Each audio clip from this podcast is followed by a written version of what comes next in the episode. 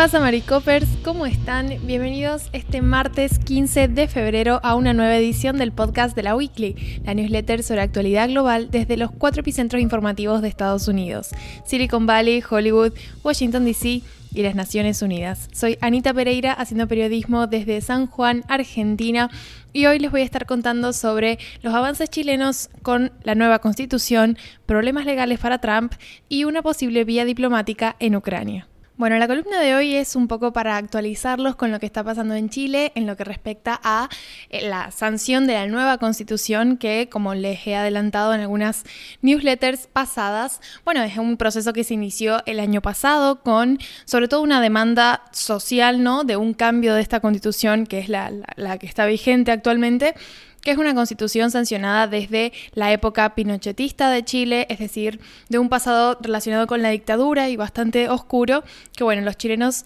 finalmente acordaron que era necesario cambiar y así se inició este proceso de reforma de la constitución, que en realidad no es reforma porque se, se está rehaciendo completamente. Y ese es el trabajo que tiene designado la Convención Constituyente. Bueno, ¿en qué está actualmente la Convención? Que lleva, de hecho, varios meses trabajando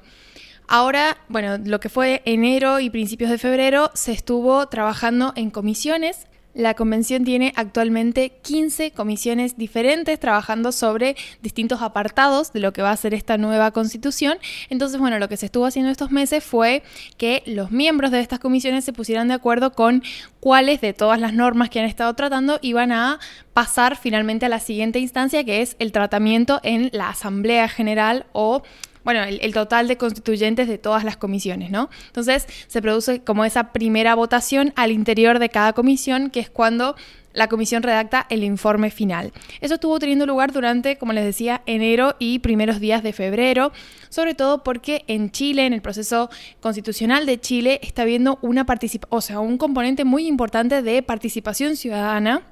de hecho, desde un primer momento se habló de que la ciudadanía iba a tener un rol activo, no solamente en el plebiscito, que bueno, ya va a ser una vez que se aprueben todos los informes y quede como constituido el texto final. Bueno, la convención constituyente no es la, la que tiene la última palabra, digamos, sino que una vez que los constituyentes quedan de acuerdo en este texto final, se somete a votación del pueblo chileno y es el pueblo chileno el que decide si acepta ese texto o no. Pero mientras tanto, la ciudadanía chilena todavía puede ser parte de este proceso en lo que respecta a la redacción, ¿no? De las normas, es decir, la construcción más allá de el voto final sobre si sí o si no. Y bueno, para esto hay distintos mecanismos que se han estado eh, poniendo en práctica, ¿no? En primer lugar, tenemos el mecanismo de la iniciativa de norma que, bueno, el proceso era a través de la plataforma digital de participación popular donde los ciudadanos podían ingresar propuestas y de hecho se registraron más de mil propuestas por esta vía. Cabe aclarar que la participación ciudadana, digamos, tiene carácter no vinculante, es decir, los constituyentes no están obligados a incluir las sugerencias de los ciudadanos, pero sí que se tratan y muchas de ellas luego pasan a formar parte de, como les decía, los informes de comisión que se votan en el Pleno y que se van a estar votando en el Pleno, de hecho, esta semana. Que ese es el disparador de la columna, porque bueno, a partir de hoy vamos a estar viendo cómo la convención reunida en Asamblea General, es decir, el total de los 155 constituyentes, van a estar uno por uno tratando todos los informes de las comisiones y bueno, una vez que se aprueban estos informes se produce lo que se llama una votación en particular, que es cuando se va votando punto por punto cada una de las normas y bueno, se puede a lo mejor desechar algunas, descartar algunas y conservar las que sí tienen el acuerdo de dos tercios de los miembros de la Cámara, que en este caso serían 103 constituyentes. Bueno, y la otra vía de participación que tienen los ciudadanos, además de esta iniciativa de norma, son los cabildos constituyentes, que pueden ser de dos tipos. Por un lado tenemos los autoconvocados, que son cuando una persona o un grupo de personas, como bien pueden ser las universidades, y de hecho han habido eh, iniciativas bastante interesantes de parte de muchas universidades de Chile para formar parte del proceso constituyente. Bueno, esta persona o este grupo de personas abren una instancia de diálogo para tratar un tema de interés constitucional. Esos son los autoconvocados. Y luego están los comunales que forman parte del mismo proceso de la convención, es decir, que están convocados por la convención y se desarrollan en las diferentes comunas del país. Un poco el objetivo es que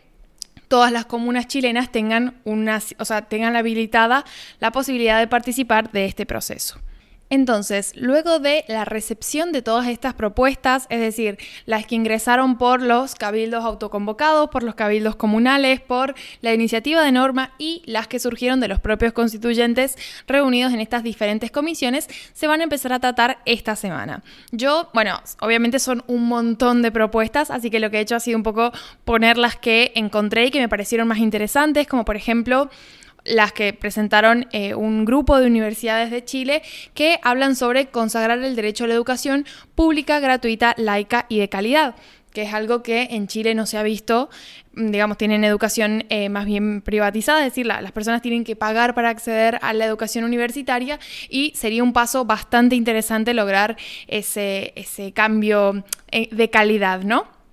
Así como también, bueno, han propuesto establecer un rol esencial de las universidades estatales dentro del funcionamiento del Estado, lo que implica que, bueno, el Estado tenga una suerte de reorganización que incluya darle, mm, para empezar, partidas presupuestarias, pero luego herramientas y recursos para que las,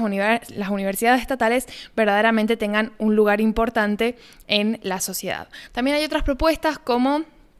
bueno, esta creo que salió particularmente de la comisión que, les, que estaba tratando las cuestiones relacionadas con el sistema político que va a quedar plasmado en la nueva constitución, pero bueno, se hablaba de disminuciones en las atribuciones del presidente y darle un mayor rol al Congreso, por ejemplo, a través de figuras como la de un jefe de gobierno. Es decir, se mantiene la figura presidencial, pero se busca cómo darle un mayor equilibrio a estos dos poderes, porque bueno, por ahora vemos una mayor preeminencia del Ejecutivo por sobre el Legislativo en Chile. Y también hay otras propuestas que han sido un poco polémicas, en particular cito una de la Comisión de Medio Ambiente, que bueno, es una comisión que particularmente tiene como muchos constituyentes más bien de izquierdas y con eh, por ahí propuestas un poco radicales para un núcleo eh, poblacional más bien conservador. Y bueno, una de las propuestas que se aprobaron en esta comisión tenía que ver con anular los derechos de agua que han sido otorgados o vendidos al sector privado durante las últimas décadas. Esto se relaciona un poco con la explotación de determinados minerales que,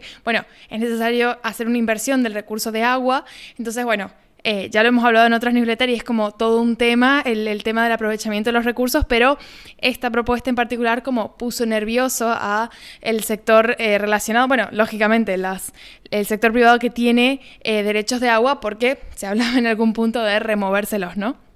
Entonces, bueno, esas son un poco algunas. Lógicamente hay un montón más y por eso la Asamblea, eh, la Asamblea General va a estar tratando durante muchas semanas todas estas propuestas, es decir, las que han filtrado las comisiones, porque luego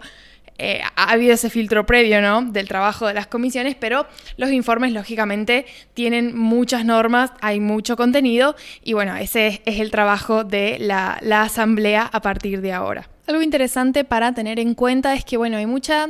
expectativa por, desde, digamos, la, la sociedad chilena sobre cómo sigue avanzando el proceso constituyente y de hecho hay una nueva encuesta, bueno, se, dio a conocer una encuesta de Plaza Pública Academ que habla de cómo la confianza en la convención constituyente cayó nueve puntos la última semana y alcanzó el 50% versus un 48% de desconfianza. Hay que ver cómo evoluciona esto conforme la convención vaya tratando las distintas, los distintos informes y bueno, como que un poco se empiece a conocer cuáles son las normas que van a pasar a ese texto a conformar ese texto final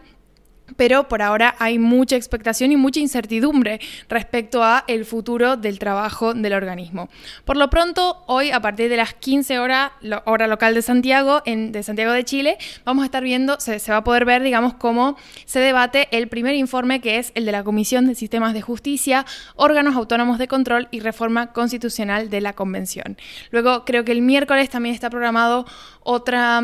primer, otra primera audiencia, porque de nuevo, tienen como esta doble audiencia, ¿no? Primero se vota el informe en general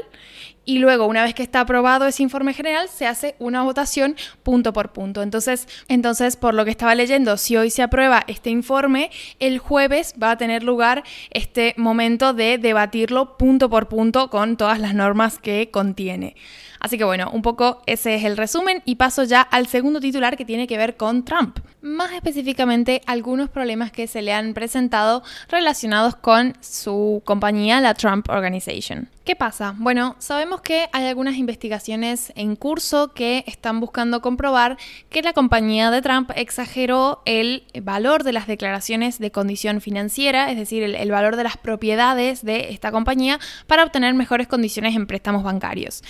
La fiscal general de Nueva York, Letitia James, es una de las que lidera estas investigaciones. Entonces, ella lo que ha hecho es, bueno, presentar una serie de documentos para convencer a un juez de que lo deje citar a Trump y a sus dos hijos, Donald Trump Jr. y Ivanka Trump. Y una de, uno de esos documentos era una carta de la firma contable que durante años ha trabajado con la Trump Organization, que es Mazars USA. Y en esta declaración lo que ha hecho la firma contable es desligarse de la Trump Organization. Han dicho que si bien no han, no encontrado discrepancias materiales en las declaraciones, y cito, la totalidad de las circunstancias los han hecho concluir que, bueno, los documentos ya no presentan información fehaciente sobre la condición financiera de la Trump Organization en los años en los que fueron confeccionados. De hecho, también señalaron que Trump debía comunicar a cualquier parte interesada que las declaraciones financieras anuales que compusieron para ellos entre 2011 y 2020 deberían dejar de, ser tenidas en cuenta. Estas declaraciones, si bien podrían representar un golpe duro para la defensa de Trump, también van enmarcadas en muchas complicaciones que están teniendo los fiscales que están tratando de llevar adelante estas investigaciones, porque, bueno, evidentemente no es fácil demostrar que la Trump Organization estuvo llevando a cabo acciones fraudulentas con tal de obtener préstamos más atractivos. Pero, bueno, un poco esa es la pista de hacia dónde están apuntando las pruebas para llevar a Trump y a sus hijos vinculados con la empresa ante la justicia. Por último, vamos con una actualización sobre las tensiones en Europa producto de la crisis fronteriza entre Ucrania y Rusia cuyos líderes dejaron este lunes la puerta abierta a posibles negociaciones diplomáticas que pongan finalmente un cierre a esta crisis geopolítica en Europa. Mientras tanto, Estados Unidos anunció que el personal de su embajada en la capital ucraniana, Kiev, se iba a trasladar a la ciudad de Lviv, que está en una parte un poco más occidental de Ucrania y lejos de la frontera oriental en la que Rusia tiene desplegadas todas sus, sus fuerzas, sus milicias, y que bueno, que justamente son las que dan un poco la sensación de que se prepara para una invasión. De hecho, tengo entendido que son varios los países que han estado retirando al personal no esencial de las embajadas en Ucrania porque, bueno, llevamos varias semanas con esta tensión que parece no aflojar y que, bueno, eh, para algunos analistas da pistas sobre la inminente invasión de Rusia a Ucrania, pese a que Rusia ha dicho en repetidas ocasiones que no tiene planes de invadir el país. Ahora bien, volviendo a esta nueva oportunidad diplomática, Putin y su ministro de Exteriores estuvieron protagonizando una conversación televisada en la que abrieron la posibilidad de mantener líneas de negociación para encontrar una solución diplomática a la crisis. Esto, de nuevo, va en línea con declaraciones previas que ha hecho tanto funcionarios del Kremlin como el propio Putin, porque, bueno, en ningún momento han reconocido que haya una voluntad de iniciar un conflicto militar, pero sí está rodeado de todas las tensiones relacionadas con la OTAN y con los vínculos de OTAN con Ucrania, que eso es algo que, bueno, el, Kremlin y Putin dejaron claro desde un principio. El ministro de Defensa ruso también señaló que algunos de los ejercicios militares en la frontera con Ucrania estarían por terminar, lo cual quizás puede ser interpretado como una forma de Rusia de demostrar que evidentemente no está queriendo invadir eh, Ucrania, pero por su parte el presidente ucraniano también ha hecho, bueno, Zelensky también ha hecho algunas declaraciones importantes, en algún punto ah, dejó caer que eh, Ucrania podría prescindir de su intención de entrar a la OTAN, que es una de las exigencias más polémicas de Rusia y, bueno, la, la principal, ¿no? La relación de la OTAN con Ucrania y, bueno, considerando eh, la historia que tiene Ucrania con Rusia a nivel de disputas territoriales. Entonces, es una concesión bastante grande y que quizás podría ayudar a desescalar el conflicto muy rápidamente si avanzan las negociaciones diplomáticas en este sentido. Lo que un poco demuestra es que Estados Unidos no ha funcionado como mediador en absoluto, porque en Estados Unidos, bueno, sigue habiendo este discurso, ¿no? De que Rusia podría estar a punto de invadir en cualquier momento, y también vemos cómo eh, la diplomacia de Estados Unidos no ha sido precisamente de eh, conceder en ningún momento. Entonces, quizás veamos con esta nueva, estas nuevas declaraciones declaraciones del presidente ucraniano un avance a nivel diplomático como no lo ha conseguido Estados Unidos en declaraciones y reuniones con el líder eh, ruso con anterioridad. Así que bueno, eso ha sido todo por mi parte. Atentos a cómo prosiguen, sobre todo la cuestión relacionada con Ucrania, que es algo que nos mantiene a todos los interesados de actualidad internacional muy en vilo. Pero como saben, desde la Weekly siempre les vamos a estar actualizando e informando con los eventos clave. Adiós y buen martes.